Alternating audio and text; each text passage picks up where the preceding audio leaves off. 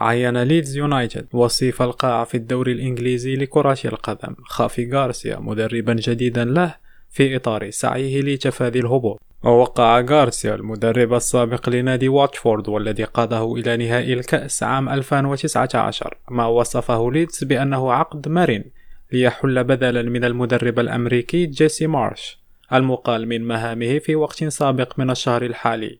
وأفاد النادي في بيان يسر ليدز يونايتد أن يعلن عن موافقة النادي على الشروط مع خافي غارسيا ليصبح مدربا للفريق الأول للرجال بشرط الحصول على تصريح العمل. وأضاف لقد وافق صاحب الخبرة البالغ 52 عاما على عقد مرن في ملعب إيلند رود ويعود الفوز الأخير لليدز في الدوري الإنجليزي الممتاز إلى الخامس من نوفمبر الماضي علما أنه يتقدم بفارق نقطة واحدة على ساوثهامبتون متذيل الترتيب. والذي يستضيفه السبت ضمن منافسات المرحلة الخامسة والعشرون.